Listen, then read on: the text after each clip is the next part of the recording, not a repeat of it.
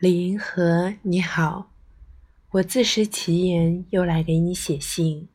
按说世界上有很多的人，可是我今天病歪歪的躺了一天，晚上又睡不着觉，发作了一阵喋喋不休的毛病，又没有人来听我说。我又在想，什么是文学的基本问题？今天下午三点四十五分，我的答案是。人可以拥有什么样的生活？谁能对这个问题给出美妙的答案呢？当人们被污泥淹着脖子的时候，有很多的人在从少年踏入成人的时候差了一步，于是生活中美好的一面就和他们永别了，真是可惜。在所有好书中写的明明白白的东西，在人步入卑贱的时候，就永远看不懂，永远误解了，真是可惜。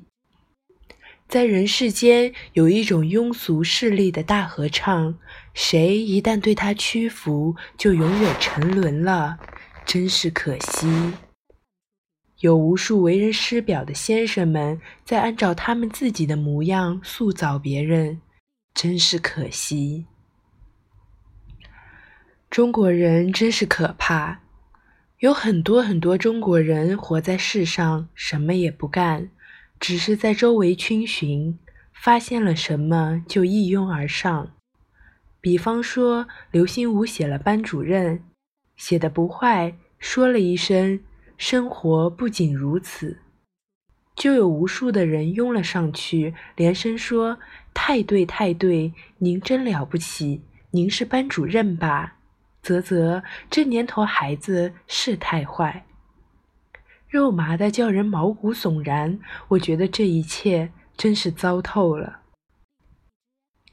人可以拥有什么样的生活呢？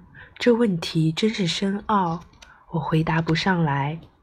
我知道以往的一切都已经过去，雨果博爱的暴风雨已经过去，罗曼罗兰爱美的风暴已经过去，从海明威到别的人消极的一切已经过去，海面已经平静，人们又可以安逸的生活了。小汽车、洗衣机，中国人买电视、造大衣柜。这一切和我的人格格格不入。有人学跳舞，有人在月光下散步，有人给孩子洗尿布，这一切也和我格格不入。有人解释革命理想，使它更合理，这是件很好的工作。可是我对人间的事情比较关心，人真应该是巨人。世界上人可以享有的一切，和道貌岸然的先生们说的全不一样。